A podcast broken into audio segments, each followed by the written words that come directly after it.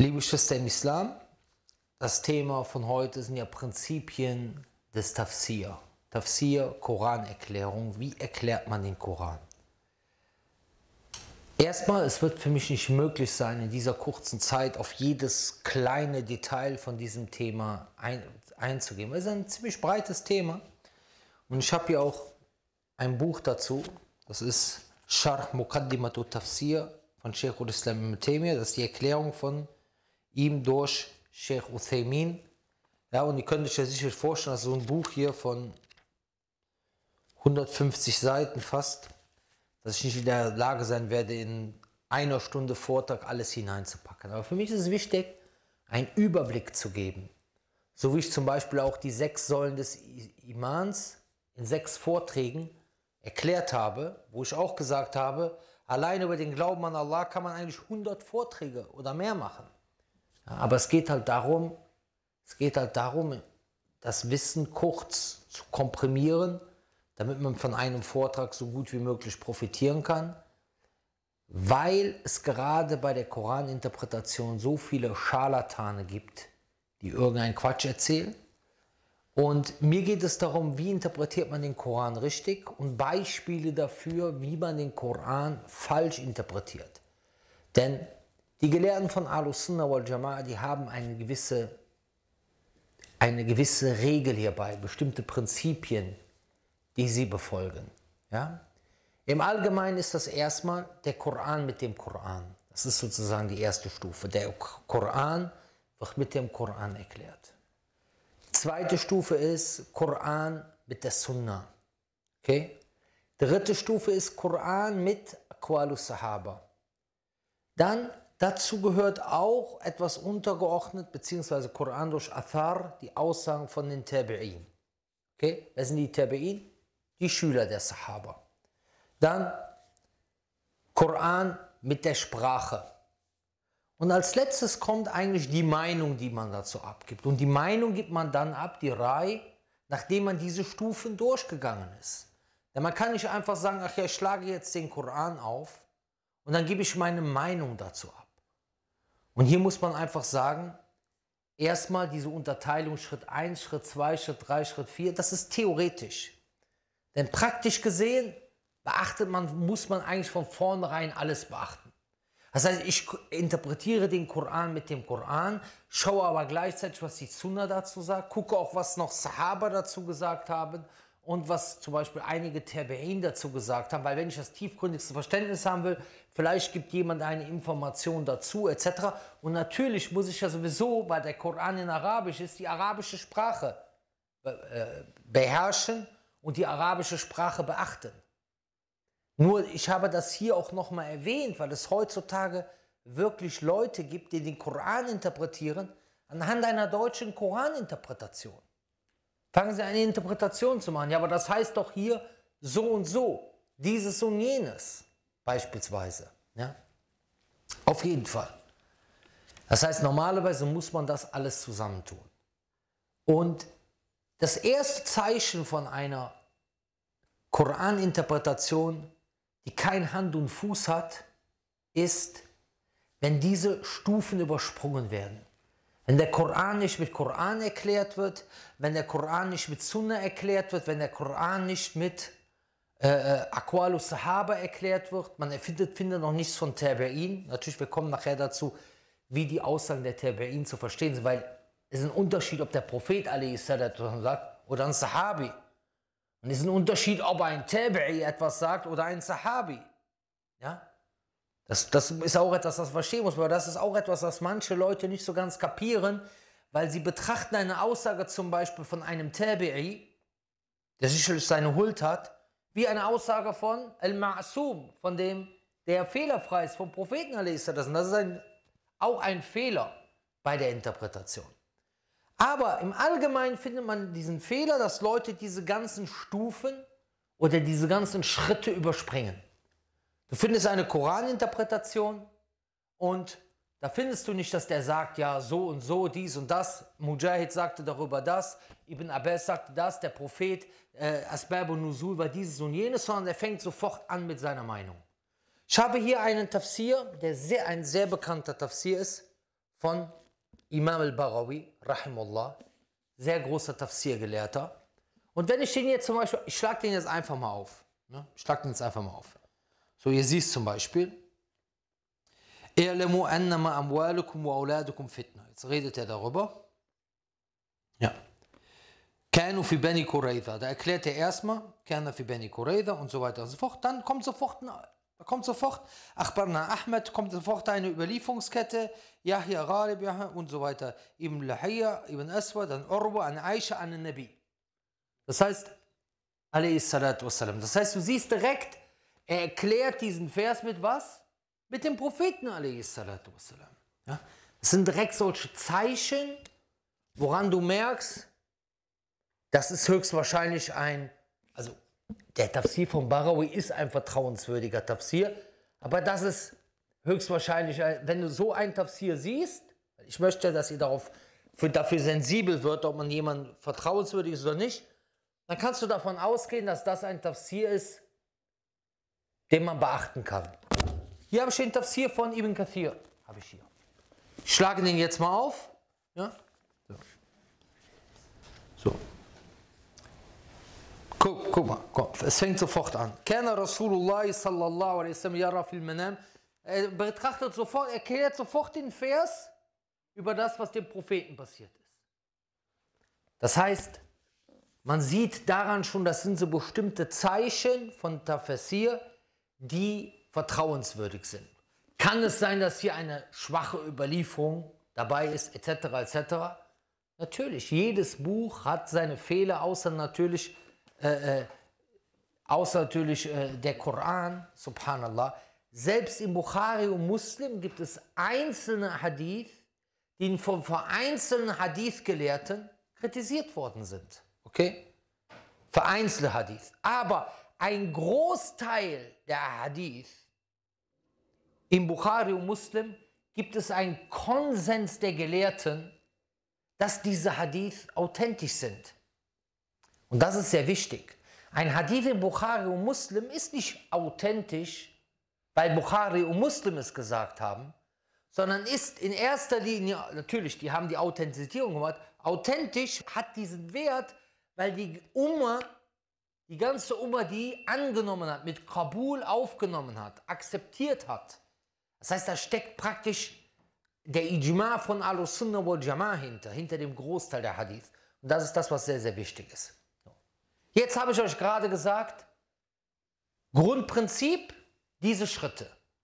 Koran mit Koran, Koran mit Sunnah, Koran mit Aqwal Sahaba, dann beachten wir auch noch untergeordnet die Aussagen der Tabi'in, weil die Tabi'in halt oftmals dann eben von ihren Lehrern, den Sahabern, etwas gehört haben und die Sprache beachten und danach kommt man erst zur Meinung. Welchen Tafsir gibt es in Deutschland, der sehr weit im Umlauf ist und wo einige, insbesondere türkische Geschwister, besonders drauf, besonders drauf äh, äh abfahren, sage ich mal, besonders hervorheben und der gerade diese Schritte nicht macht. Es geht sofort in Meinungen rein. Dieser Vers hat drei Blitze und vier Lichtstrahlen und vier dieses und vier jenes. Said Nursi. Ja, Said Nursi erklärt Koranverse so gut wie keine Ahadith in seinen Sachen. Und wenn er mal Ahadith erwähnt, sind sie meistens schwach. Ich war ein verborgener Schatz, damit ich erkannt werde, so erschuf ich die Welt. Schwacher Hadith, unauthentisch. Fast alles, was er erzählt, ist seine eigene Meinung, sein eigener Gedanke. Es ist, man muss es einfach so sagen, erstmal, möge lasse ich ihm erbarmen, das, was ich von ihm kenne. Ich schätze den Sayyid Nursi als jemanden ein, der in einer Zeit, wo der Islam in der Türkei bekämpft wurde, versucht hat, etwas Gutes für die Religion zu machen. Aber wir reden nun von Wissen. In diesen Büchern ist alles Hype-Job, muss man sagen. Das ganze Gelaber mit äh, der größte Gelehrte der damaligen Zeit, das ist Hype-Job. Das muss man einfach so sagen. Man muss sich die Bücher nur angucken. Und einen Quatsch, den er erzählt hat, erzähle ich euch jetzt. Er wird dort gefragt, was die Weisheiten der verschiedenen Madhahib sind. Da sagt er in seinem Buch, das müsste Worte heißen, dieses Buch, Warum gibt es also verschiedene Rechtsschulen? Ja, er sagt, dass die Rechtsschulen alle richtig und gerecht sind und so weiter und so fort. So ist es von der göttlichen Weisheit beispielsweise, dass die Mehrheit derjenigen, die dem Imam Shafi'i folgen, eher zu der ländlichen Bevölkerung gehören und die Mehrheit derjenigen, die dem Imam Abu Hanifa folgen, eher diejenigen sind, die der städtischen Bevölkerung, äh, die zur städtischen Bevölkerung folgen, die eine Zivilisation haben, eine Einigkeit haben, etc. etc. Deswegen bei den Hanafiten muss man hinter dem Imam die Fatiha nicht rezitieren. Aber bei den Schäfeiten, weil die eher Bauern und äh, Nomaden sind, sozusagen, ja, ich kann das jetzt wortwörtlich nicht wiederbringen, ja, äh, müssen, sie das, äh, müssen sie hinter dem Imam die Fatiha rezitieren. Diese Aussage ist einfach absoluter Schwachsinn. Absoluter Schwachsinn. Das hat auch noch nie irgendein Gelehrter. Und das zeigt, dass derjenige, der das schreibt, wirklich kein Wissen hat von der Religion. Und es interessiert mich nicht, was dazu jemand sagt. Diese Aussage ist einfach Schwachsinn. Erstens würde das ja implizieren, dass wenn wir einen Hanafiten haben, der auf dem Land wohnt, dass er die schäfeitische Rechtsschule annehmen muss. Laut dieser Aussage. Zweitens die Aussage, dass die Leute in der Stadt mehr Zusammenhalt haben als die auf dem Land, ist totaler Quatsch. Du kannst auf dem Land, bist du vielleicht in einem Dorf, wo jeder jeden kennt. Und du bist in einer Stadt, wo die in einem Haus wohnen, wo keiner den anderen kennt. Dann erzählt er über das Berühren der Frau bei den Hanafiten. Wie gesagt, möge Allah sich ihm erbarmen. Der hat bestimmt etwas Gutes gewollt, ja, und hat vielleicht sein Bestes gegeben und keinen Zugang zum Wissen gehabt. Meine Kritik gilt insbesondere an die, die so einen Hype daraus machen. Ja, und versuchen ihn so zu verkaufen, als wenn das der größte Gelehrte der Welt ist. In den arabischen Ländern kennt ihn so gut wie kein Mensch. Wenn du sagst, der Mujaddid, der Erneuerer, Bediüzzaman oder wie sie das auf Türkisch nennen, ist der und der, wissen gar nicht, wer das ist. Weil das ist so auch so ein Hype, den sie erzählen, oh ja, diese Bücher werden dort und dort in der Universität gelehrt. Er ist so unbedeutend, dass die arabischen Gelehrten noch nicht mal eine Widerlegung gegen ihn geschrieben haben. Weil er so unbedeutend in der arabischen Welt ist. Denn wenn du jemanden eine Widerlegung schreibst, vielleicht gibt es auch mittlerweile eine Widerlegung, es gibt für alles mögliche Widerlegungen, aber man macht schon mal normalerweise Widerlegungen von Gruppen, die etwas, die etwas ausmachen, die, die einen Einfluss haben. Dann erzählt er beispielsweise, erzählt er beispielsweise, äh, warum macht man bei den Hanafiten kein Wudu, wenn man die Frau berührt, aber bei den Schäferiten Wudu. Genau dieselbe Erklärung. Die Schäferiten sind ja eher Nomaden und, äh, oder, oder äh, Bauern und so weiter. Ja? Also nicht so mit der Zivilisation. Und deswegen, wenn die eine Frau berühren, bricht das Wudu, die müssten nochmal neu Wudu machen. Ein bisschen Unreinheit schadet. Aber bei den Hanafiten, da die ja äh, äh Dings sind und so weiter, zivilisiert und eher Städtebewohner, wenn die eine Frau berühren, bricht das Wudu nicht. Diese Aussage kann nur jemand machen, kann nur jemand machen, der kein Wissen von der Religion hat. Sorry, ja, an die Leute, aber wir müssen halt einfach sagen, was die Wahrheit ist. Ja, war ein sehr wissender, ich habe dir gerade den Beweis dafür gebracht, du folgst halt einfach einem Hype-Job, muss ich halt so sagen. Du folgst einfach nur einem Hype-Job. Der war ein sehr wissender, der war ein sehr wissender. Schaust dir die Bücher an, kaum Hadithe, kaum Aussagen von Tabein. Jeder, der sich mit Wissen auskennt und schaut sich diese Bücher an, merkt, dass das inhaltsloses Quatsche ist. Dieser Vers hat drei Lichtstrahlen und dieses und jenes und dass die Leute fast damit umgehen, als wenn er eine Offenbarung von Allah subhanahu wa ta'ala bekommen hätte. Du fragst, wo ist der Beweis dafür für deine drei Lichtstrahlen, dann vier dies und das. Und fast alles geht sowieso darum, die Beweis, dass es Gott gibt. Fast alles, was er sagt, sind logische Beweise dafür, dass es Gott gibt. Und das war's. So, weiter im Text. Das erstmal dazu. Das, erstmal, das war erstmal eine kurze Antwort. Was sind die häufigsten Fehler, die diesbezüglich gemacht werden? Die werde ich nachher zusammenfassen. Kommen wir erstmal zu dem ersten Punkt. Der Koran erklärt sich durch den Koran. Das ist erstmal der erste Schritt. So. Erstmal, wenn ich das mache, dass ich den Koran mit dem Koran erkläre, was setzt das voraus? Was setzt das voraus, wenn ich den Koran mit dem Koran erkläre? dass ich den ganzen Koran nehme. Nicht, dass ich extra Verse herauspicke, die meine Meinung augenscheinlich auf den ersten Blick bestätigen und andere Verse, die klar und deutlich gegen meine Meinung sind, einfach außer Acht lasse. Und hier gebe ich euch einige Beispiele, wo der Koran den Koran erklärt. Also, in Surah Al-An'am, Vers 82, sagt Allah subhanahu wa ta'ala, الذين آمنوا ولم يلبسوا إيمانهم بالظلم أولئك لهم الأمن وهم مهتدون die die glauben und ihren Glauben nicht mit Zulm vermischen. Was ist Zulm? Ungerechtigkeit. Die haben die Sicherheit und die sind die Rechtgeleiteten. Ja? Was heißt das? Auf den ersten Blick, wenn du den Vers einfach so liest, wenn du ungerecht bist, hast du keine Sicherheit. Okay? Die Sahaba, kommen wir wieder zu Hadith, waren unsicher deswegen. Was bedeutet das? Denn jeder von uns macht ungerecht, macht etwas Ungerechtes. Dann sagt er, dann sagte der Prophet والسلام, beziehungsweise er sagt, machte dann darauf aufmerksam, was mit Sulm hier gemeint ist. Nämlich wie Luqman sagt in Sure Luqman, Vers 13, Ja bunay inne shirke la dhulmun azim. Wahrlich, der Schirk ist eine gewaltige Ungerechtigkeit. Das heißt, der Prophet lehrt den Sahabern hier, wie sie den Koran interpretieren. Nämlich, dass sie den Koran als ein Ganzes nehmen müssen Dass sie nicht nur einen Vers nehmen, sondern dass man den Koran mit dem Koran erklärt. Der Prophet a.s. lehrte das also.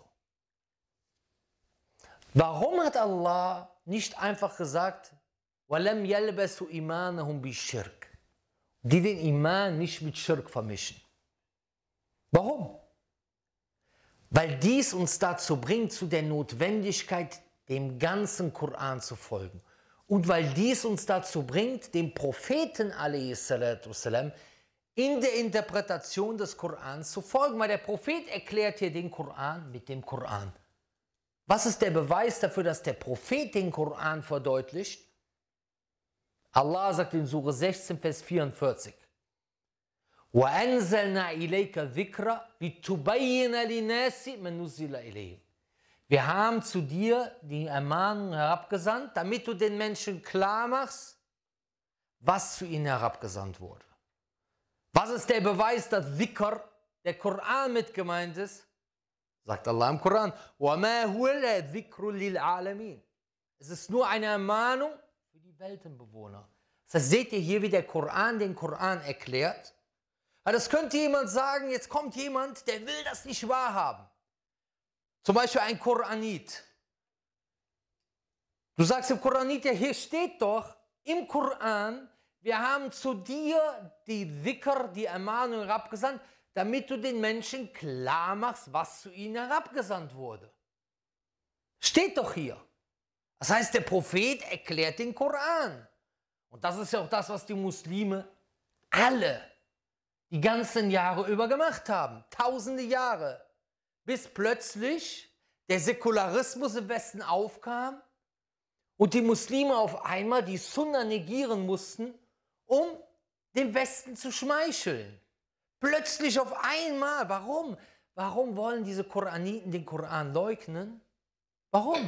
Warum wollen die Koraniten die Sunna leugnen? Sie leugnen eigentlich den Koran, habe ich gerade richtig gesagt. Weil der Koran befiehlt, der Sunna zu folgen.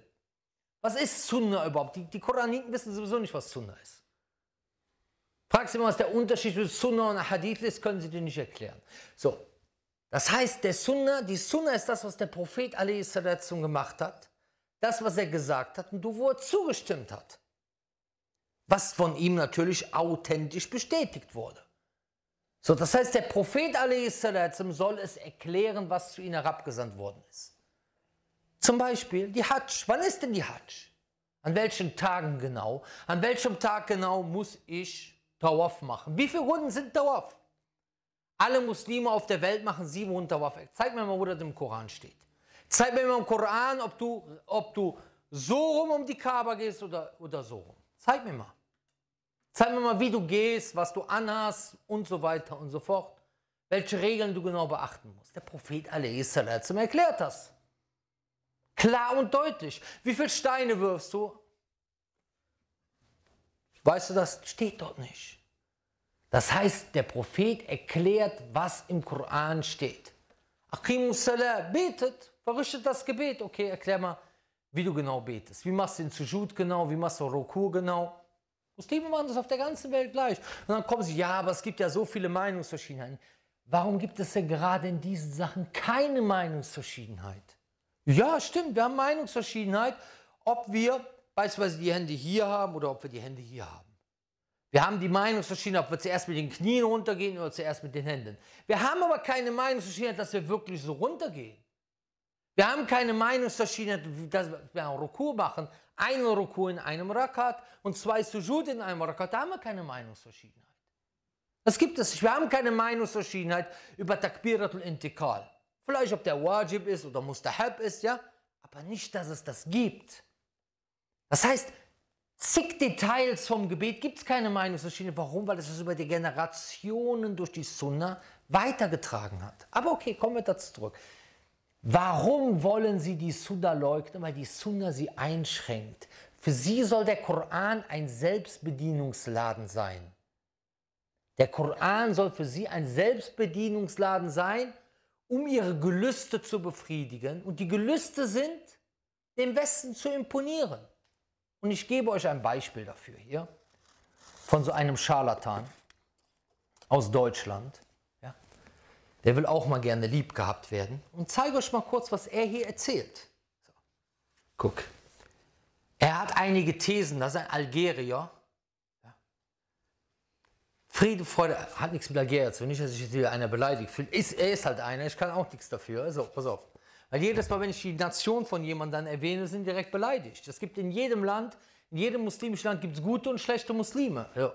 In Syrien, in Ägypten, in der Türkei, in Bosnien, Albanien, keine Ahnung was, Pakistan, überall gibt es gute und schlechte Muslime. So. Auf jeden Fall. Seine These ist hier, jeder Muslim und jedem, jede Muslimin und jeder Muslim hat die Freiheit, den Koran so zu interpretieren, wie sie oder er will. Jeder kann den so interpretieren, wie sie oder er will. Wollt ihr wissen, wie weit das geht? Soll ich euch erklären, wie weit das geht? Das geht so weit, dass eine Lale Akgün, Türkin übrigens, ne, wegen Gleichsprechung wollen wir das jetzt erwähnen, ne, mit der Algerien ist so auf müssen, die sagt in ihrem Buch, sagt sie, die Kopftuchmädchen, schreibt sie, diese Fundamentalisten wissen nicht, dass jeder Buchstabe im Koran, also nach dem Motto, wir sind ein bisschen blöd, aber sie hat den Durchblick, hat aber noch nie im Ramadan gefasst, das gibt sie selber zu in dem Buch, jeder Buchstabe 25.000 Bedeutungen hat. Äh, nicht jeder Buchstabe, jedes Wort, Entschuldigung, ich will nicht übertreiben. Oder waren es 50.000? 25, einigen wir uns auf 25.000, okay? 25.000, okay. Okay, ich sage euch mein Langenscheids Wörterbuch Arabisch. Wisst ihr, wie viele Wörter und Begriffe das hat? 50.000. Das ganze Wörterbuch hat 50.000 Wörter, aber jedes Wort im Koran hat laut ihr 25.000 Bedeutungen. Ist cool, ne, oder? Dann steht da zum Beispiel Buch, hat 25.000 Bedeutungen. Also Buch kann auch Baum bedeuten beispielsweise. Buch kann auch Straße bedeuten, Teppich, äh, Lampe, Auto, Flugzeug, Acker, Pferd, Regenwurm, Kakerlake, Schmetterling. Kann, kann alles heißen.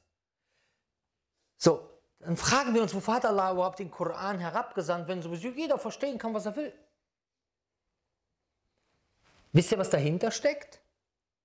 Dahinter steckt die westliche Ideologie. Hauptsache, du bist ein guter Mensch. Versteht ihr? Weil es hat ja keine Bedeutung mehr.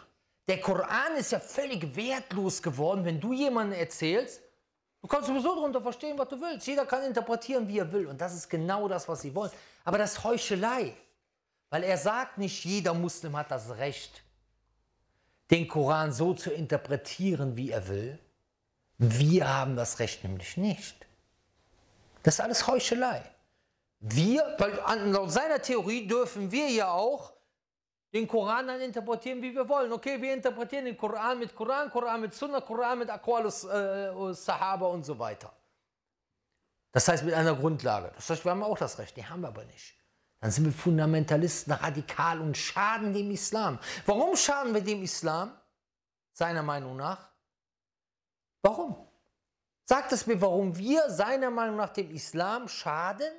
wenn wir den Koran so praktizieren und so verstehen, wie der Prophet والسلام, es gelehrt hat. Warum, warum schaden wir seiner Meinung nach mit dem Islam? Ja. Genau, ganz genau.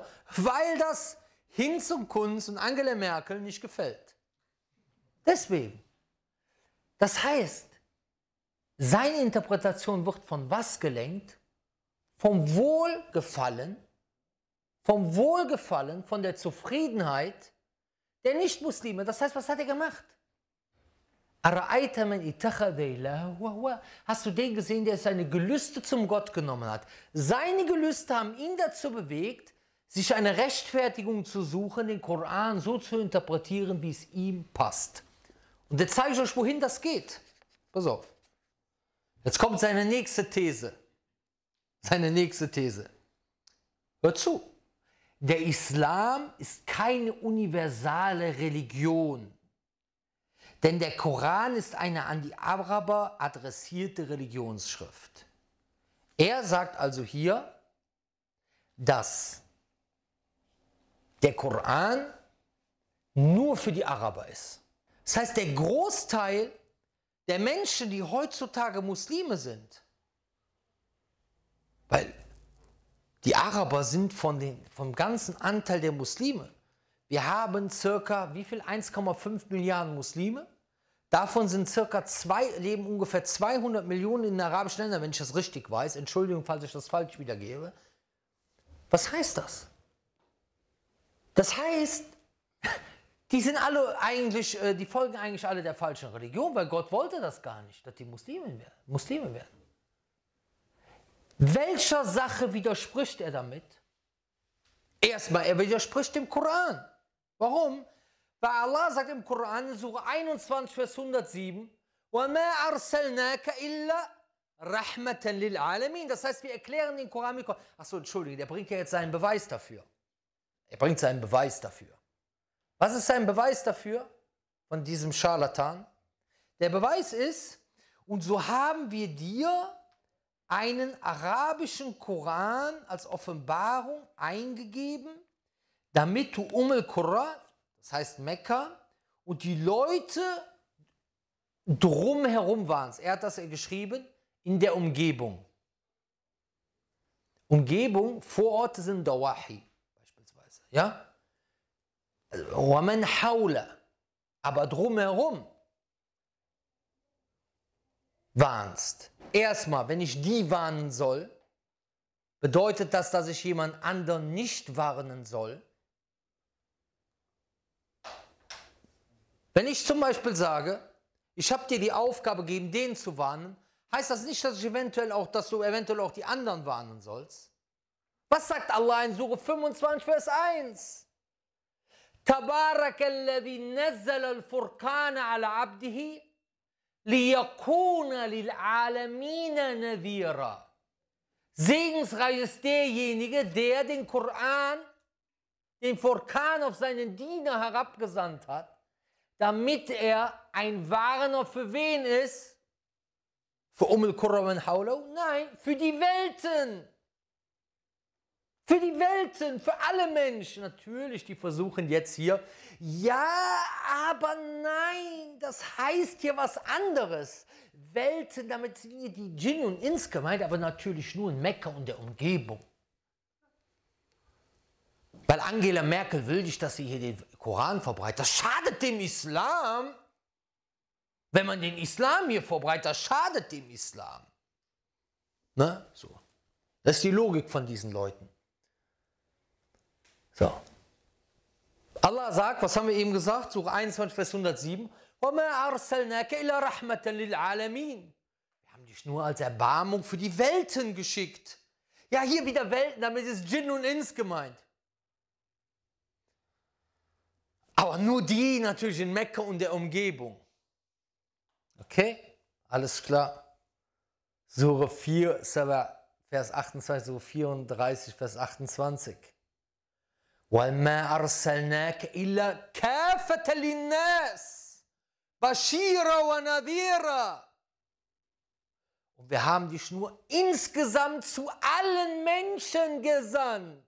Ja, aber damit sind äh, die Menschen ja nur in Umul Qurra und darum gemeint. Okay? Was ist das? Das ist Tiba al-Hawa.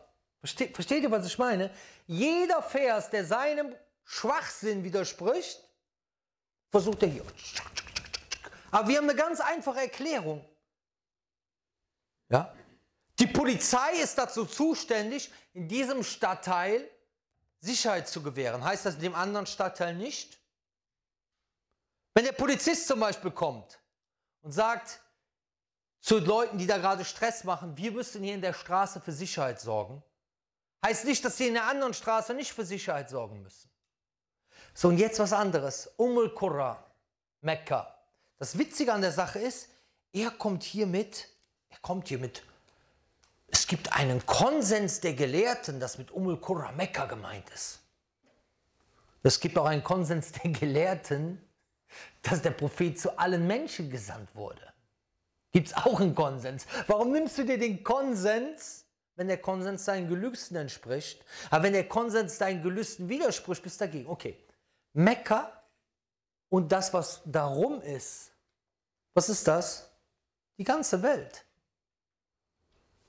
Das ist der Punkt. Mekka ist sozusagen in der Mitte der Welt. Und das, was drumherum ist. Punkt.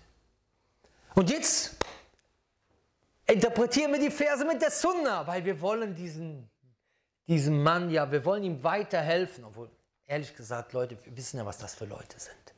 Das ist ja nicht irgendjemand, den ich jetzt sagen würde, das ist ein Mensch, der halt aus Gutmütigkeit auf eine falsche Idee gekommen ist. Das ist einer, der ganz genau weiß, dass er sich selber für blöd verkaufen will und andere für blöd verkaufen. Er war einmal bei einem Vortrag von mir, oh, was war er wütend gewesen und war mich am Beschimpfen und so weiter und so fort.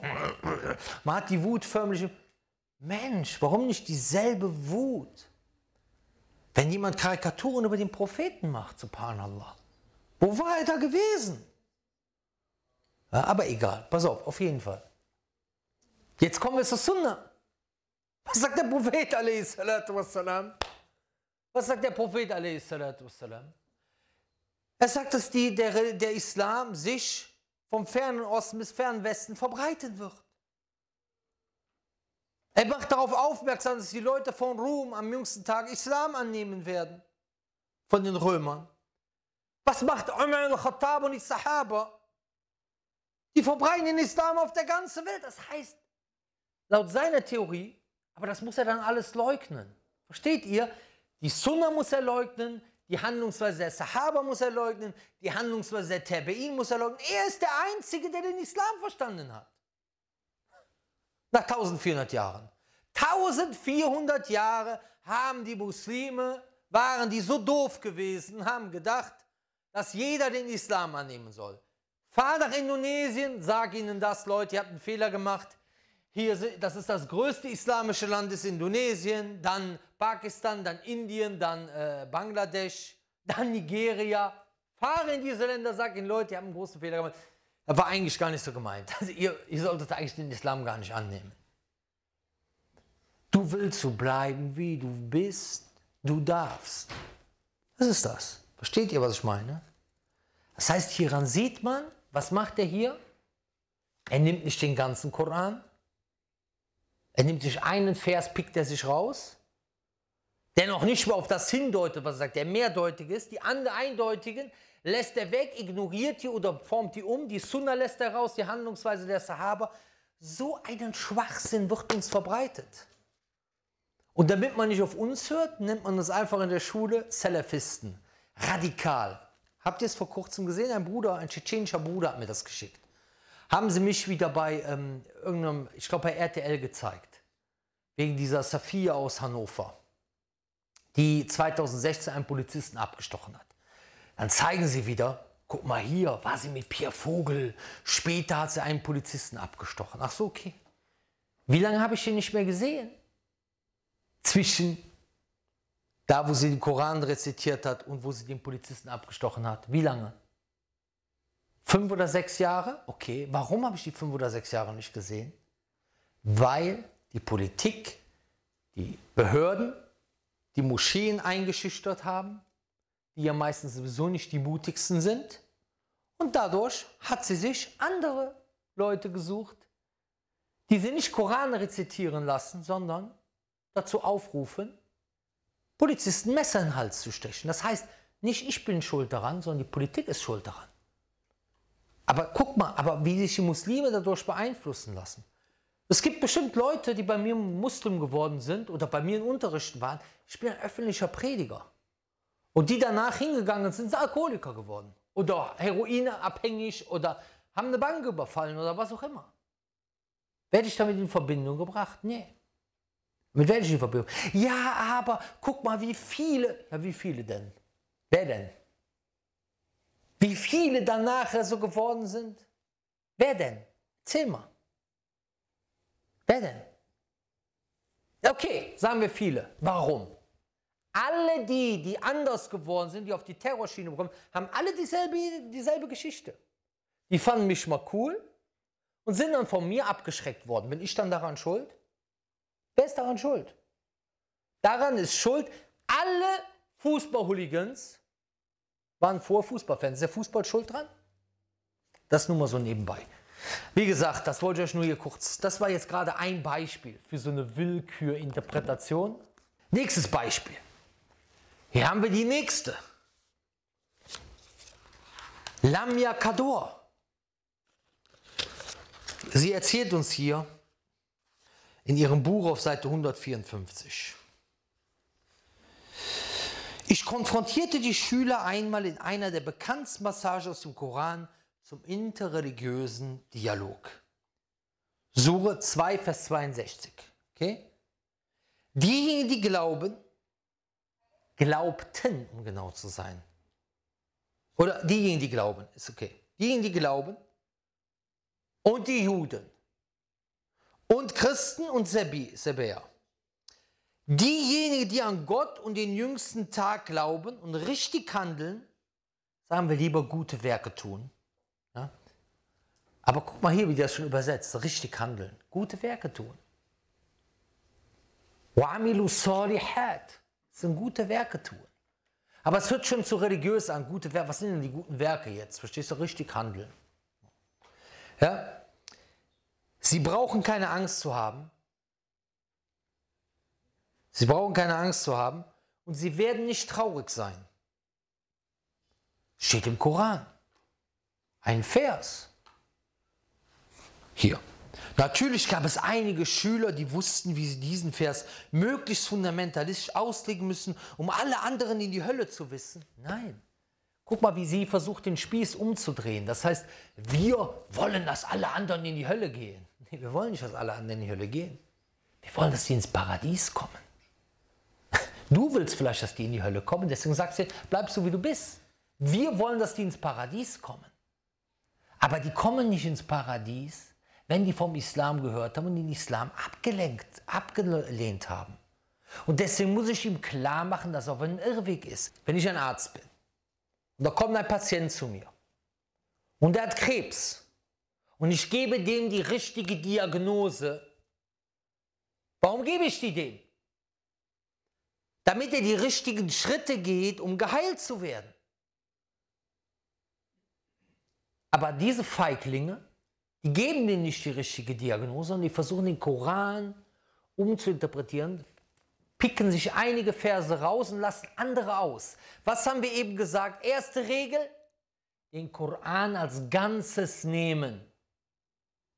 Koran mit Koran interpretieren. Warum nimmst du nur diesen Vers? Warum nimmst du nicht den Vers? وَمَنْ يَبْتَغِ غَيْرِ الْإِسْلَامِ دِينًا فَلَا يُقْبَلَ مِنْهُ وَهُوَ فِي الْآخِرَةِ مِنَ الْخَاسِرِينَ Wer sich eine andere Religion als den Islam wünscht, sie wird von ihm nicht angenommen werden und er wird im Diesnächst zu den Verlierern gehören. Dann sagen sie ja, mit Islam ist hier Gottergebung gemeint. Gottergebung? Islam ist sich ergeben, richtig. Aber wenn, warum sagt er dann nicht nur, welche etwas anderes als den Islam wünscht? Warum sagt er äh, der Religion als den Islam? Gibt es eine andere Religion, die sich Islam bezeichnet, außer der Islam? Natürlich, wir können jetzt sagen, die Ahmadiyya nennen sich auch Muslime und so weiter. Aber die, die sagen zumindest, dass sie an den Koran glauben und dann aber ein Jude, Christ etc., das sagt von vornherein nicht, dass er Muslim ist. Okay, wie ist dann Sure 2, Vers 62 zu verstehen? Weil wir sagen, wir nehmen den ganzen Koran als Ganzes. Das heißt, wenn Allah auf der einen Seite sagt, sich eine andere Religion als Islam will, wird von ihm niemals angenommen werden, er wird zum Jenseits zum Verlieren gehören. Und auf der anderen Seite die Juden, Christen, Sebäer waren und die, die glauben, Sie werden am jüngsten Tag keine Angst haben, werden nicht traurig sein. Wie ist dann der Vers genau zu verstehen? Was machen wir? Wir gucken erstmal, was gibt es für andere Verse im Koran, die diesen Vers vielleicht erklären.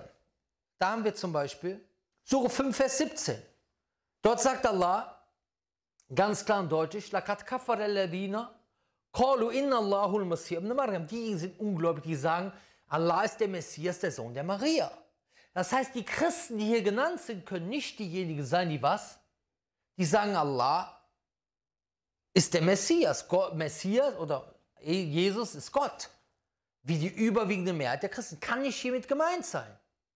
Dann sagt Allah in Surah 4, Vers 149 bis 151, إن الذين يكفرون بالله ورسله ويريدون أن يفرقوا بين الله ورسله ويقولون نؤمن ببعض ونكفر ببعض ويريدون أن يتخذوا بين ذلك السبيل أولئك هم الكافرون حقا das heißt, er macht dir darauf aufmerksam, dass die die Unterschied zwischen den Gesandten machen und glauben an die einen Gesandten und nicht an die anderen Gesandten, dass die die wahren Ungläubigen sind. Das heißt, wer nicht an den Propheten Mohammed glaubt, kann nicht hiermit gemeint sein von den Christen.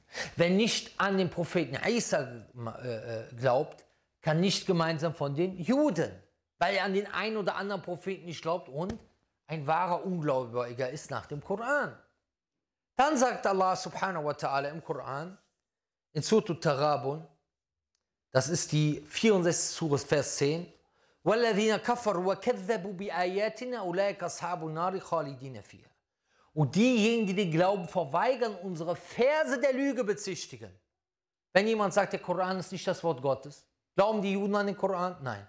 Glauben die Christen an den Koran? Nein. Okay, was sagen die? Das ist eine Lüge. Weil der Koran sagt selber, ist das Wort Gottes. Also das können nicht diese Christen mit gemeint sein. Wer ist also damit gemeint? Jetzt gehen wir zur Sunna. Der Prophet und wir gehen zu Aqualus Sahaba. Wir gehen zu der Erklärung, die der Prophet für diesen Zusammenhang gegeben hat. Nämlich was? Wir haben so viele Verse, die diesem Vers auf den ersten Blick widersprechen. Also fragen wir den Propheten, oh ja, Gesandter Allahs, was ist genau damit gemeint? Wer hat das gemacht? Salman al-Farisi. Aber er hat nicht gefragt, was mit diesem Vers gemeint ist, sondern der Vers ist für ihn herabgesandt worden. Salman al-Farisi war bei Christen gewesen, die zur damaligen Zeit der wahren Botschaft von Jesus gefolgt sind. Der wahren Botschaft von Jesus gefolgt sind. Und sie haben zu ihm gesagt, das heißt, die waren Monotheisten, die haben nicht an die Trinität geglaubt. Ja?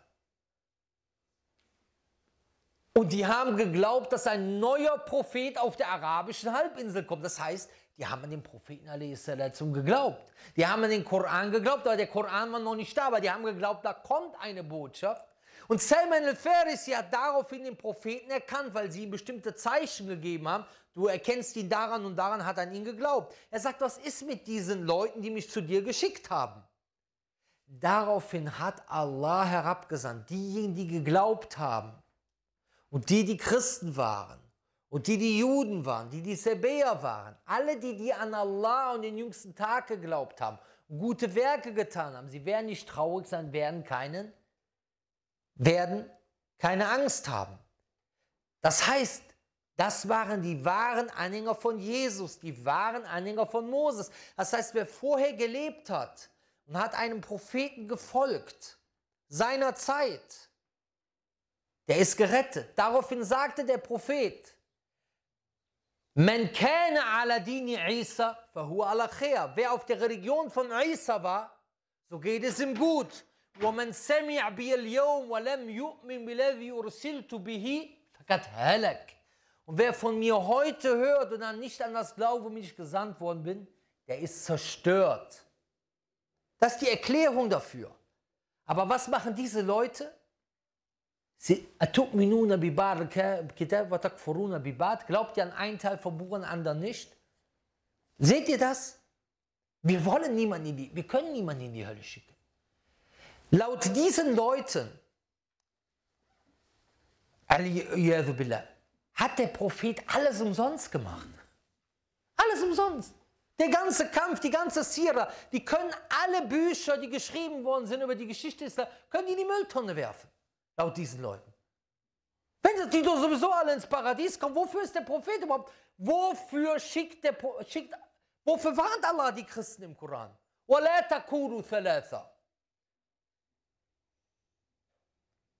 قيما لينذر بأسا شديدا من يدن من لدنه ويبشر المؤمنين الذين يعملون الصالحات يعملون الصالحات أن لهم أجرا حسنا ماكثين فيه أبدا وينذر الذين قالوا اتخذ الله ولدا und die sagen, Allah hat seinen Sohn genommen. Warum soll er die warnen? Ist doch alles gut, sind auf dem richtigen Weg hier. وقالوا اتخذ الرحمن ولدا لقد جئتم شيئا إدا تكاد السماوات يتفطرن منه وتنشق الأرض وتخير الجبال هدا أن دعوا الرحمن ولدا. Guck mal hier. Leute, das ist so wichtig hier. Das ist so wichtig hier. Subhanallah. Subhanallah. Mal, guck mal. Wo, warum sagt Allah das im Koran? Das heißt, guckt euch mal an, wie diese Leute sind, wie sie ihren Gelüsten folgen. Ja. Wie sie ihren Gelüsten folgen. Sutul Maryam. Hier, guck mal. Und sie sagen, Sie sagen, der Al-Abama hat sich einen Sohn genommen oder Kinder genommen. Was, was sagt Allah dann? Ihr seid mit einer abscheulichen Sache gekommen. Dann sagte weiter. تكاد السماوات يتفطرن منه وتنشق الأرض وتخر الجبال هدا. Das heißt, beinahe brechen davon die Himmel auseinander und beinahe spaltet sich die Erde und beinahe stürzen die Berge in Trümmern zusammen. Warum? Warum? An Da'uri Rahmani Walada, dass sie dem Allerbarmer einen Sohn, Kinder zuschreiben. Wofür sagt Allah das? Aber daran seht ihr, Koran als Ganzes nehmen. Die picken sich einen Vers raus, Surah 2, Vers 62, interpretieren ihn so, wie ihn nie einer interpretiert hat. Steht ihr? Warum? Das ist doch klar, warum. Diese Leute haben Macht. Guck mal, diese Frau ist für was zuständig? Mit für den Religionsunterricht in Deutschland. Weil das ist das, was sie hier beschreibt. Was, was ist guter Islamunterricht? Was sagt Allah im Koran?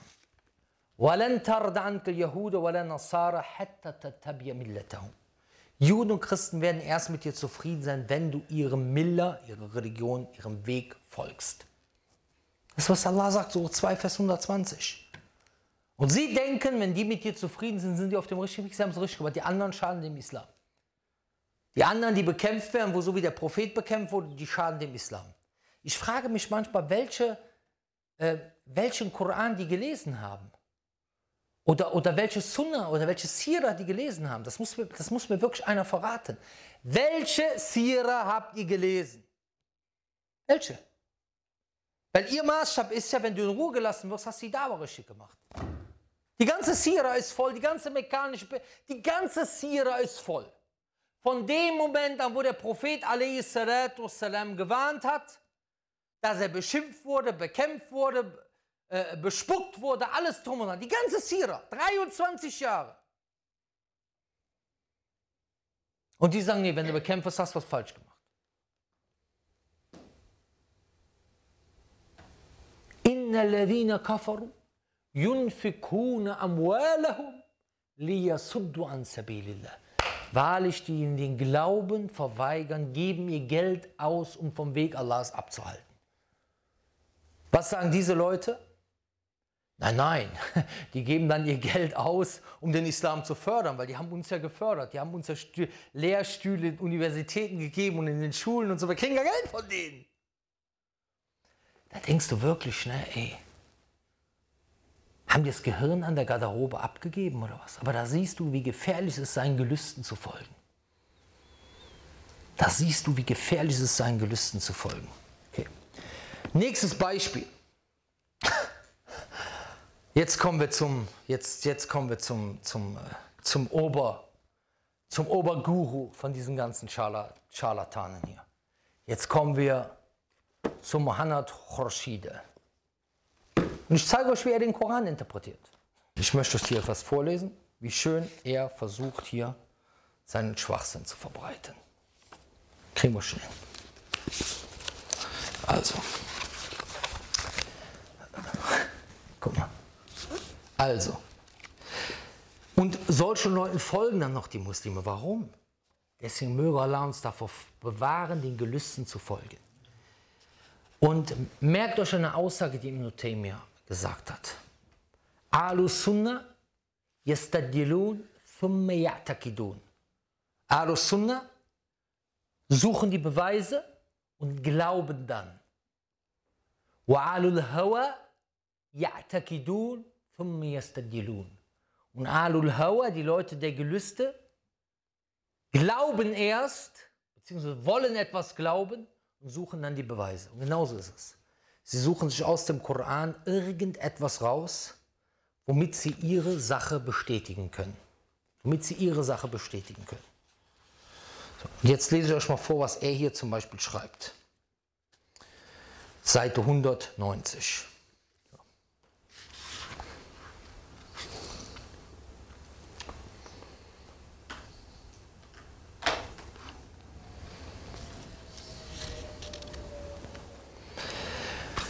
Er sagt hier und zitiert die Suche 22, Vers 17, nur Gott kann und darf zwischen den Menschen richten.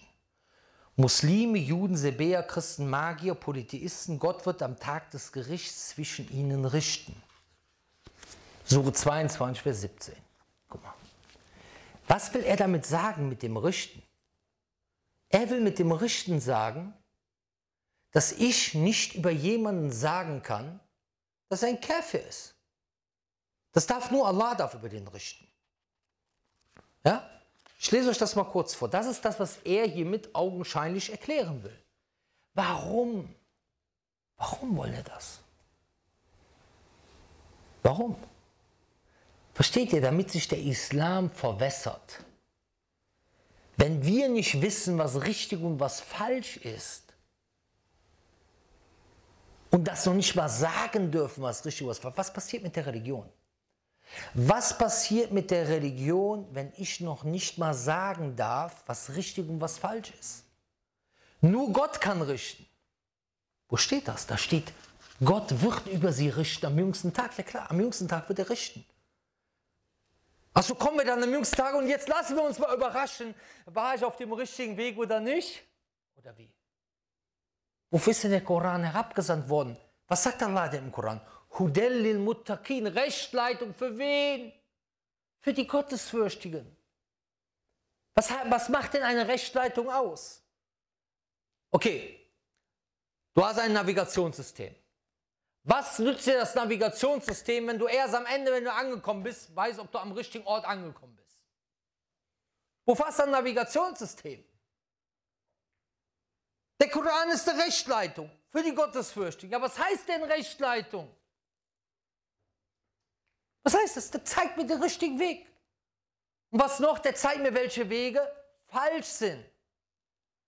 وكذلك نفصل الآيات ولتستبين سبيل المجرمين. So machen wir die Verse klar und damit die Wege oder der Weg der Übeltäter klar wird. Damit wir wissen, wer falsch ist. Was sagt Allah im Koran? Und das ist ja einer ihrer Lieblingsverse. Lekum dinukum waliyadin. Guck sie da. Euch, eure Religion und uns unsere Religion. Ja, schau dir den Kontext mal an. Nimm den ganzen Koran. Was, womit fängt der Vers an? Kul ya kafirun. So fängt die Sure an. Sprich! Das ist sogar ein Befehl vom Propheten. Da, guck mal, das Schöne ist, dass es ein Befehl an den Propheten ist, nicht für die, vom Propheten. Der Prophet kriegt den Befehl von Allah, zu denen zu sagen, sprich, oh ihr Ungläubigen. Ist das kein Urteil? Aber nein, Allah darf nur urteilen. Warum sagt Allah dann, وَمَنْ لَمْ يَحْكُمْ بِمَا أَنزَلَ اللَّهِ فَأُولَيْكُمُ الْكَافِرُونَ Wenn ich nach dem urteilt, was Allah herabgesandt wird, das sind die Ungläubigen. Das heißt, wir müssen mit dem urteilen, was unsere diesseitigen sagen. Aber natürlich im Jenseits, wer urteilt dort? Allah. Und daran seht ihr, wie diese Leute den Koran mit dem Koran überhaupt nicht erklären. Sie picken sich immer aus dem Koran Verse heraus, die ihren Gelüsten auf dem ersten Blick entsprechen. Gewiss diejenigen, die glauben und diejenigen, die im Judentum angehören und die Serbier und die Christen und die Majus und diejenigen, die Götzendiener sind. Gewiss, Allah wird am Tag der Auferstehung zwischen ihnen richten. Allah ist ja über alles Zeuge. Jetzt geht, der, es geht aber weiter. Meistens solche Verse müsst ihr nur den Anfang und das danach lesen, was da kommt. Dann wisst ihr schon Bescheid. Siehst du nicht, dass ich vor Allah. So, und jetzt zählt du weiter im nächsten Vers, ja? Siehst du nicht, dass ich vor Allah jeder niederwirft, wenn der Himmel und wer auf Erden ist und auch die Sonne, der Mond und die Sterne und die Berge und die Bäume und Tiere und viele von Menschen. Und gegen viel ist die Strafe unvermeidlich geworden. Was heißt, was sagt Allah praktisch hier? Dass Allah am, am jüngsten Tag urteilt unter ihnen und dann werden die in die Hölle reingehen. Die Strafe wird. Und wen Allah der Schmach aussetzt, er hat niemanden, der ihm Ehre erweist. Gewiss, Allah tut, was er will. Das heißt, der will hiermit beweisen, dass man gar nicht, wir können, wir können gar nicht sagen, was ist der Koran wert, wenn er uns nicht sagen kann, was richtig und was falsch ist. Bitte sagt es mir.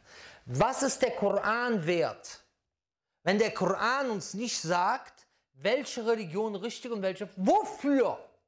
Wofür? Deswegen nimmt auch bei denen keiner den Islam an. Warum soll er den Islam annehmen? Erklär mir mal. Warum soll er den Islam annehmen, wenn der Obermufti von denen, den erzählt, ja, Allah ich kann nicht sagen, ob der Islam richtig ist oder falsch oder ob Christentum richtig ist oder falsch. Am jüngsten Tag wird Gott entscheiden. Ach, das ist ja schön. Dann kaufe ich mir einen, da kaufe ich mir Schweinshaxe und ein Glas Bierchen. Ja, weil kann ja sowieso keiner wissen, dann haben wir Pech gehabt. Ne? Dann heißt dann halt für die einen halt, Du hast leider Pech gehabt. Ich habe dir keine Rechtsleitung abgeschaut. Du gehst in die Hölle, du gehst ins Paradies. Du warst ja Jude gewesen, du Christ, du gehst in die Hölle. Ich habe es dir vorher nicht gesagt, welcher Weg richtig, welcher falsch ist. Ätschi, aber in die Hölle. Bruder, aber das ist der, die wollen den Islam schönreden, dabei mit ihrem ganzen Schwachsinn zerstören sie alles. So. Jetzt kommen wir mit einem anderen Beispiel. Jetzt kommen wir mit einem Beispiel der Schia. Okay? Ich komme mit einem Beispiel. Ich habe jetzt hier so zwei Modernisten, weil ich würde sagen, die Modernisten sind für mich die größten Spinner überhaupt. Ja, weil, weil all das, was die hier erzählen, hat absolut. Also ich will nicht sagen, dass bestimmte irregegangene Gruppen äh, äh oder Sekten äh, besondere Argumente haben. Aber das, was die erzählen, widerspricht sozusagen dem, du müsstest wirklich den ganzen Sira in die Mülltonne werfen, bei deren Verständnis.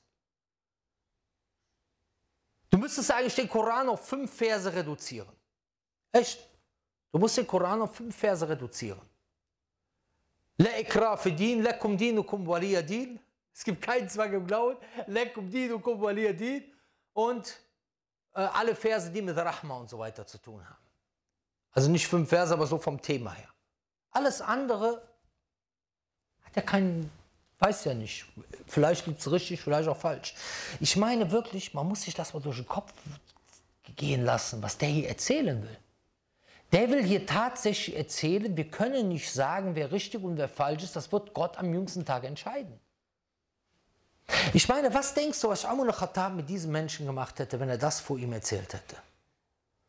Das muss man echt, oder was hätte Ali radiallahu anhu mit diesem Menschen gemacht? Der hier praktisch sagt, den Koran brauchen wir gar nicht. Oder diese Lala Akkün, die sagt, jedes Wort im Koran hat 25.000 25 Bedeutungen. Ich sage ja immer, stell dir mal vor, so, so sind wir im Straßenverkehr. Kommst an einem Stoppschild vorbei. Das Wort hat 25.000 Bedeutungen. Fahr zurück. Gib Gas. Spring. Steig aus. Bau einen Unfall. Das ist unfassbar. Kommen wir zu Shia. Okay? Jetzt kommen wir zu Shia. Sure 33, Vers 33. Was haben wir gesagt? Koran mit Koran erklären. Kontext, Kontext beachten und den ganzen Koran beachten. Okay, Kontext beachten, den ganzen Koran beachten. Okay. Gucken wir mal. Sure 33, Vers 33, was dort genau steht.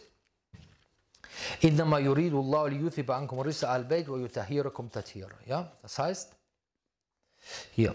Ähm, Allah will gewiss nur den Makel, Gräuel von euch entfernen, ihr Angehörigen des Hauses. Also Angehörigen des Hauses des Propheten und euch völlig rein machen. Allah möchte euch, die Angehörigen des Hauses, die Makel entfernen, völlig rein machen. Schiiten versuchen hieraus zu interpretieren, dass Ali Fatima, Hassan, Hussein und einige Nachkommen von ihnen völlig makellos sind, keinen äußeren oder inneren Fehler machen, sündenfrei und perfekt sind für die Koraninterpretation. Erste Sache. Steht das hier so? Steht hier nicht so. Das steht hier nicht. Sondern das ist erstmal etwas, was du in den Vers hineininterpretierst. Okay. Dann, wer ist mit Leuten des Hauses gemeint? Gehört Ali dazu? Ja. Gehört Fatima dazu? Ja.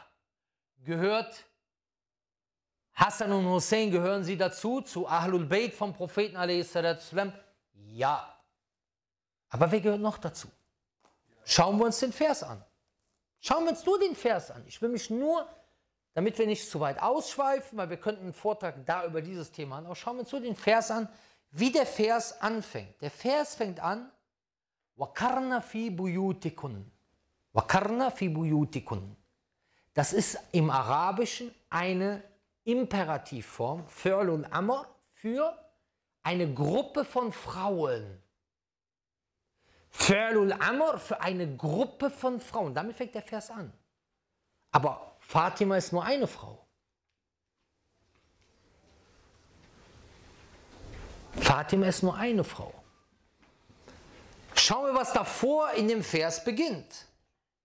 Gucken wir, weil wir gehen weiter. Wie bei, wie was wir eben mit den Modernisten gesagt haben, die sagen, Lekum dinakum waliyadin. Wir sagen, lies mal den Anfang. Die Sura heißt Al-Kafirun. Guck mal hier. Wie fängt der vor der Vers an? يا نساء النبي لستن كأحد من النساء O ihr Frauen des Propheten, ihr seid nicht wie irgendwelche von den Frauen. Das heißt, wer gehört noch zu Alul Bayt? Die Frauen des Propheten. Die Frauen des Propheten sind aber laut schiitischer Meinung zum großen Teil oder alle, insbesondere Aisha und Hafsa, nach vom Islam abgefallen. Das heißt, dieser Vers, den ihr hier benutzt, ihr beachtet den Kontext nicht, ihr interpretiert Sachen rein, die dort nicht stehen. Es hat keine Grundlage. Was haben wir noch gesagt? Koran mit Koran interpretieren. Womit, was? Erst wir schauen uns den Kontext an, dann schauen wir uns auch den ganzen Koran an. Wie eben bei welchem Vers?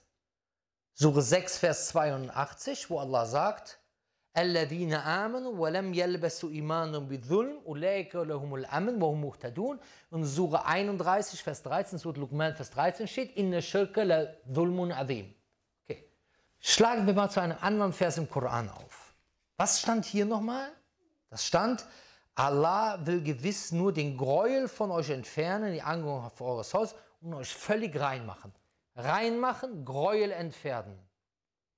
Reinmachen, Gräuel entfernen. Von wem kommt der Gräuel in der Regel? Vom Scheitan, richtig? Okay. Jetzt lesen wir mal Sure 8, Vers 11. Okay? إذ يغشيكم النعاس أمنة منه وينزل عليكم من السماء ماء ليطهركم به. Hier, ich lese euch vor. Als er die Schläfrigkeit über euch kommen ließ, als Gefühl der Sicherheit von ihm, und vom Himmel Wasser herabsandte, um euch damit zu reinigen. Was haben wir in Sure 33, Vers 33? Und er möchte euch völlig rein machen, hier, um euch zu reinigen. Dann, und das Unheil des Satans von euch zu entfernen. Was haben wir hier? Gräuel zu entfernen. Hier Unheil des Satans zu entfernen. Wer ist hier in Sura 8, Vers 11 gemeint? Alul Badr. Dieser Vers, jetzt gehen wir nämlich wieder zur Sunna, gehen zur Aussage der Sahaba, ist im Kontext der Schlacht, die Sura 8 ist in dem Kontext Al-Anfal, der Schlacht von Badr offenbart worden. Das heißt, laut eurer Meinung, die Sahaba, die Kuffar geworden sind, über die wird dasselbe hier praktisch gesagt. Über die wird dasselbe gesagt, dass sie gereinigt werden und das Unheil des Satans von ihnen entfernt werden will. Das heißt, was können wir den Schiiten sagen? Mit ihrem einzigen vernünftigen Beweis oder den vernünftigsten Beweis, den sie bringen können, ihr beachtet den Kontext nicht und ihr nehmt nicht den ganzen Koran in diesem Fall und ihr lest etwas in den Vers hinein, was dort nicht steht. Ihr nehmt dann einen Hadith aus Bukhari, der den Vers erklärt, wo der Prophet sie unter so eine, wie, wie so eine Decke genommen hat. Hassan, Hussein, Fatima und Ali gesagt hat, die sind Alul Bayt. Ja? Wir haben gesagt, wir sagen nicht, dass die nicht Alul Bayt sind. Wir sind der Meinung, dass Fatima, Hassan, Hussein und Ali Alul Bayt sind und wir lieben die. Aber wir sind nicht die einzigen von Alul Bayt. Die Frauen des Propheten sind auch von Alul Bayt. Und die lieben wir auch. Weiter im Text kommen wir zu den Koraniyun. Die behaupten, wir glauben nur an den Koran. Erst wenn sie nur an den Koran glauben, müssen sie der Sunna folgen. Aber ich bringe heute einfach mal, weil diese können, ich habe eine Widerlegung von denen, Verteidigung der Sunna, könnt ihr euch angucken. Ich nehme einfach mal einen Vers, den Sie glorreich nehmen, um zu beweisen, dass man nicht an Hadithe glauben soll. Erstmal das Wort Hadith ist ein Begriff, ja, womit beschrieben wird etwas, was der Prophet gesagt, getan und so weiter. Aber die, die, die, die, Mahnung, die Mana Lurawi, die, die sprachliche Bedeutung ist anders. Sein Gespräch oder etwas, was erzählt wird, oder ist auch etwas, was passiert ist. Ja? Beziehungsweise was passiert ist, zum Beispiel Unfall ist Hadith, ist verwandt mit dem Wort. Ja? Gucken wir mal, was hier steht. Dann bringen Sie einen Vers. Der heißt, An welchen Hadith wollen Sie danach glauben? Was heißt Hadith? An welche Aussage nach dieser wollen Sie glauben? Nach welcher Aussage? nach dem Koran. Lies mal den Kontext. Die, die ganze Suche geht um wen? Geht um Mukaddibin, die den Koran leugnen. Das heißt, wenn ihr nicht an den Koran glaubt, an was wollt ihr danach glauben? Aber das kannst du gar nicht mit uns vergleichen, weil wir an den Koran glauben. Hier steht nicht, la tu'minu bi Hadith oder la tu'minu bi Hadith. Hier steht über Kuffar an, welche Aussage wollt ihr danach glauben? Warum? Weil nach dem Koran nichts mehr kam. Ja, aber du sagst sogar, der Hadith ist gekommen. Hadithe waren schon im Umlauf, weil der Prophet direkt den Koran erklärt hat. Was sind denn Hadithe? Jemand berichtet, was der Prophet gemacht hat, als der Vers herabgesandt wurde. Okay, Koranium. Kommen wir zu euch. Der Säni und Säni, was soll man mit ihm machen? 100 Peitschenhiebe. Okay. Wann denn genau? Wann denn genau? Wann, wann, wann? Sina ist auch Küssen, ist auch eine Form von, von Sina. Ist auch eine Form von Sina. Das heißt, dann müsste auch schon 100 Peitschenhiebe geben. Der, der Dieb und der Diebstalle schlagt ihre beiden Hände ab. Aus dem Vers könntest du verstehen, Hände abhacken, hier oben, beide. Aber die Sunna erklärt das von hier, wo man anfängt, bei welcher Hand, nicht von beiden. Man könnte das rauslesen aus dem, aus dem Vers. Aber die Sunna erklärt das. Was heißt das? Die Leute versuchen sich nur immer das Schönste herauszupicken, was ihnen gefällt.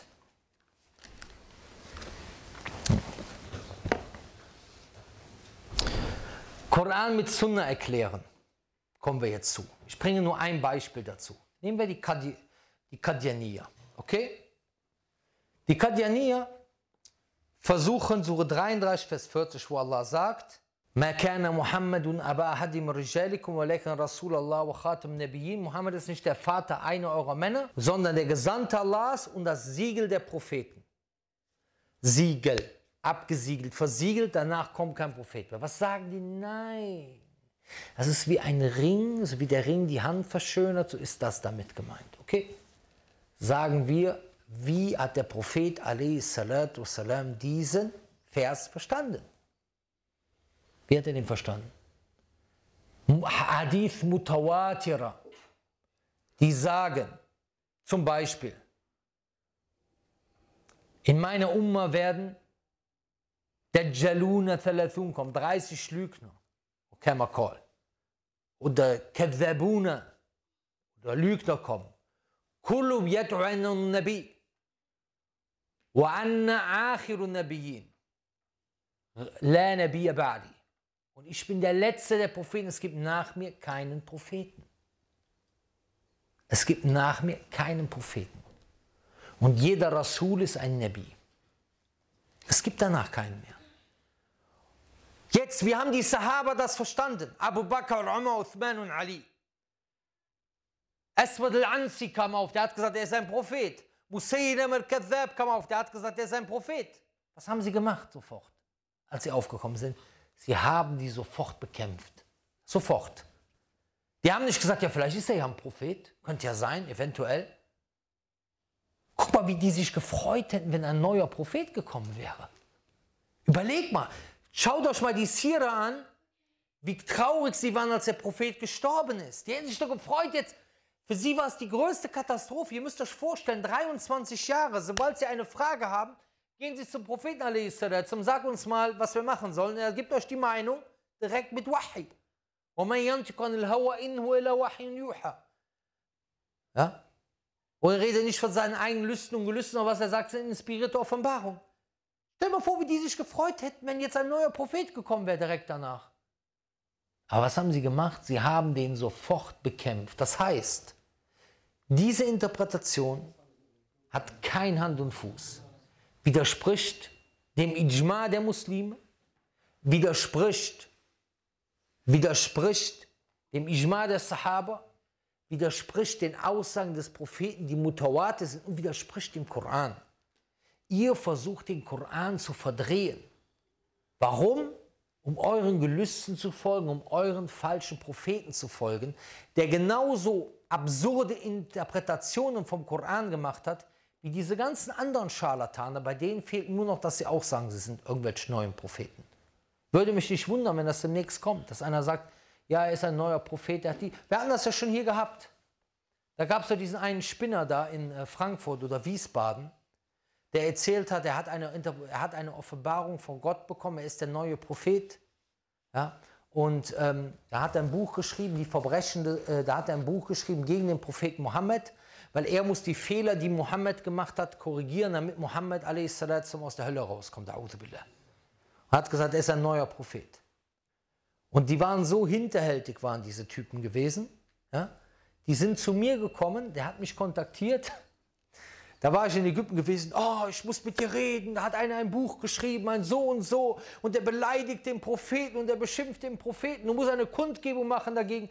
Ich habe gesagt, guck mal, Bruder, ich komme dann und dann nach Deutschland, komme an den Flughafen, gib mir das Buch, ich gucke mir das mal an. Ich lese mir das Buch durch, steht da, ja, ähm, er, äh, Mohammed kam in einem Mercedes angefahren mit einem Funktionär von der DTIP und dann hat er ihm gesagt, ja, ich habe den und den Fehler gemacht, du musst für mich das und das. Da habe ich gesagt, komm, so ein Schwachsinn.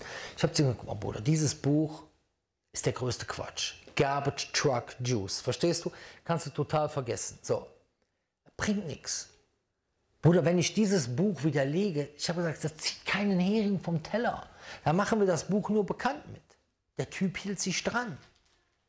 Dann wollte er eine Demo selber machen und wir sollten Werbung dafür. Und ich habe gesagt, mach keine Werbung dafür. Dann habe ich selber eine Kundgebung gemacht, kam auf die Bühne, wollte reden. Ich habe gesagt, Bruder, ich habe dir gesagt, ich will dafür keine Werbung machen. Dann hat er mich angezeigt. Hat er gesagt, ich hätte ihn gefragt nach, ich glaube, 30.000 Euro soll er mir geben, dann besorgen wir jemanden, der diesen Typen umlegt. Hatte ich eine Anzeige am Hals gehabt. Diesen Typen findest du auch noch in YouTube. Pierre Vogel, dein Mordanschlag ist fehlgegangen. Ich lebe noch. So, so steht der Typ dort. Ich, ich lade das heute mal in Schale auf Instagram hoch. Lacht ihr euch tot. Ich lebe noch. Und dann am Ende haben die das irgendwie so gedreht, dann haben die irgendwelche äh, äh, Obdachlosen arrangiert und dann hat dieser Typ mit der Knarre die abgenommen und dann wurde, kam raus, dass die unter einer Decke gesteckt haben. Das heißt, dieser Typ wollte nur durch mich bekannt werden, hat diesen anderen vorgeschickt. Helf mir, mach eine Kundgebung, der redet schlecht. Und da kam sogar eine Schwester, das heißt Schwester, kam eine Frau, eine junge Frau zu unserer, zu unserer Kundgebung in Frankfurt. Ja? Und die, die hat gesagt, ja, es gibt hier viele Schwestern in Frankfurt, die sind, ver, die sind äh, verwirrt durch das Buch von dem Punkt, Punkt, Punkt und so. Ich so, hä? Wer ist denn durch das Buch? Das ist der größte Schwachs, da kann doch keiner durch verwirrt sein. Das ist ja schlimmer als der Iraner hier. Das gibt ja gar keinen Sinn nachher. Diese Frau hat dann ihren Personalausweis verloren und zufälligerweise sah die diesem Typen ähnlich und hatte denselben Nachnamen wie der Typ. Und zufälligerweise hat Allah gewollt, dass sie den Pass verliert. Das dazu. Koran mit Aussagen von Sahaba. Hier haben wir es vor allen Dingen mit Esbabun Nusul zu tun oder wo Sahaba zum Beispiel etwas erklären. Zum Beispiel Vers, wo man lam yahkum, 5 Vers 5, bima anzalallahu alaykum al-kafirun, wer nicht mit dem urteilt, was Allah herabgesandt hat, so sind jene die Ungläubigen sagt Ibn Abbas, Kufr duna Kufr. Gibt es viele Überlieferungen von. Manche werden auch angezweifelt, aber im Allgemeinen sind die eher zu akzeptieren. Man muss allerdings hier dazu sagen, ein Richter, der in einer bestimmten Qadiyya, einer bestimmten Angelegenheit, nicht mit dem Gesetz Allahs herrscht, zum Beispiel weil er Rishwa bekommen hat, Betrugsgeld, das ist Kufr duna Kufr. Okay? Was Tashri'ul Am angeht, das heißt eine allgemeine Gesetzgebung erlassen, eine allgemeine Gesetzgebung erlassen, das ist eine andere Mes'ala. Warum? Weil eine Gesetzgebung zu erlassen ist das Haqqullah, ist ein Recht von Allah subhanahu wa ta'ala in seiner Rububiyya mit vorhanden. Allah subhanahu wa ta'ala sagt im Koran, Allah lahul khalqu wal amr. Gebührt nicht die Schöpfung und der Befehl. Und diese Sache ist nach der überwiegenden Mehrheit der Gelehrten großer Kuffer. Okay? Das wollte ich nur dazu gesagt haben, damit wir das nicht ja, äh, hier verwechseln. So, dann Koran mit Aussagen von Tabi'in beispielsweise. So. Koran mit Aussage von Tabi'in. Hier habe ich zum Beispiel den Tafsir von Al-Baghawi. Was-Sabikun al-Awwalun. Und dann sagen die, hier gibt es verschiedene Aussagen zu. Dann hat er hier zum Beispiel Ibn Sirin, äh, Sa'id ibn Musayyib, Qatada, was sagen die? Humuladina sallu ilal kiblatain, die zu den beiden Kiblas gebetet haben. Ja? Das heißt, am Anfang wurde Richtung Jerusalem gebetet und später dann Richtung Mekka. Okay. Qala Ata bin Abi Rabah, hum ahlul Badr, das sind die Leute von Badr. Dann Shabi aladina shahidu bayat Ridwan, ja, also die, die bei Bayat Ridwan dabei waren. Gibt es also verschiedene Aussagen unter wem? Unter den Tabi'in. Sind die Tabi'in fehlerfrei? Nein. Aber ist die Wahrscheinlichkeit, dass ein Tabi'i etwas richtig verstanden hat, größer als dass ich es richtig verstanden habe? Ja. Das heißt, wenn die Tabi'in zum Beispiel eine Sache haben, wo sie unterschiedliche Meinungen haben, schauen wir. Ja? Aber wenn sie zum Beispiel gerade in einer Sache einen Ijma haben, dann ist es auch höchstwahrscheinlich so, dass sie das von, von den Propheten oder von einem der Sahaba gehört haben. Dann haben wir hier zum Beispiel, ist auch interessant, Nahnu na'lamuhum sanu'idhum marratain. Wir werden sie zweimal bestrafen. Hierzu sagt beispielsweise Mujahid, Athani, das erste Mal die Bestrafung ist bei dem, äh, auf dem Schlachtfeld, das zweite Mal Adabul Kabar. Zum Beispiel die Meinung von äh, Mujahid beispielsweise. Hierzu etwas zu sagen, lese ich kurz etwas vor, was Ibn Taymiyyah dazu sagt. Aqwalu tabi'in fil furu' laysat hujja. Die Aussagen der Tabi'in in Furu' sind kein Beweis. فكيف تكون حجة في التفسير? So, wie sollen sie dann ein Beweis sein in Tafsir? Das heißt, wie ich das eben schon gesagt habe, bei den Tabi'in, ja, weil ein Tabi etwas gesagt hat, muss man gucken. Zum Beispiel Mujahid, da wird zum Beispiel, äh, Mujahid war der Schüler von Ibn Abbas und ist mit Ibn Abbas den Koran mehrmals durchgegangen und hat ihn an jedem Vers angehalten und ihn nach der Bedeutung gefragt. Okay? Das hat schon eine große Bedeutung. Aber trotzdem müssen wir verstehen, weil das ist ein Fehler, den viele machen, dass die Aussage von einem Tabi'i nicht gleichzusetzen ist wie die Aussage vom Propheten wassalam. Warum? Weil der Prophet wassalam ma'sum ist, fehlerfrei ist, geschützt ist vor Fehlern in der Religion. Kein Sahaba ist das und kein Tabi ist das. Trotzdem, warum haben die Aussagen der Tabi'in aber eine Art Gewicht? Und wir nehmen die als unterstützende Beweise dazu, weil sie Schüler der Sahaba sind in der Regel. Was ist das Problem manchmal mit Aussagen von Tabi'in oder Sahaba, gerade beim Tafsir? Weil einige davon was genommen haben, die Israeliyat, Aussagen von Bennu Israel im Tafsir benutzt haben. Und deswegen muss man hier manchmal ein bisschen Tahkik haben. Ja, Tahkik heißt, dass ich ähm, genau schaue. Ja? Aber wie gesagt, diese Aussagen sind natürlich auch schon sehr, sehr wichtig. Und man sagt, unter den Sahabern im Tafsir gab es wenige Meinungsverschiedenheiten. So. Dann Koran mit der Sprache. Das ist sehr, sehr wichtig auch und eigentlich auch logisch. Ich gebe einfach mal ein Beispiel. Buruj, Boruj, Sure 85. Du findest in einigen Übersetzungen, findest du Sternzeichen. In englischen Übersetzungen, zum Beispiel von Yusuf Ali, steht Buruj, ja, das Wort Buruj wird dort übersetzt als Sternzeichen. Dann sagen die, Allah schwört bei den Sternzeichen. Was soll ein Sternzeichen dann falsch sein? Versteht ihr? Aber damit sind eigentlich Sternengruppen gemeint ja, am Himmel und nicht die Sternzeichen, so wie wir Horoskope beispielsweise kennen. Versteht ihr? Nach diesen ganzen Schritten kommt man mit seiner Meinung. Das heißt, gibt erstmal eine Meinung ab, ja, die etwas aussagt, wenn du dich wirklich mit der Sache beschäftigt hast. Ja,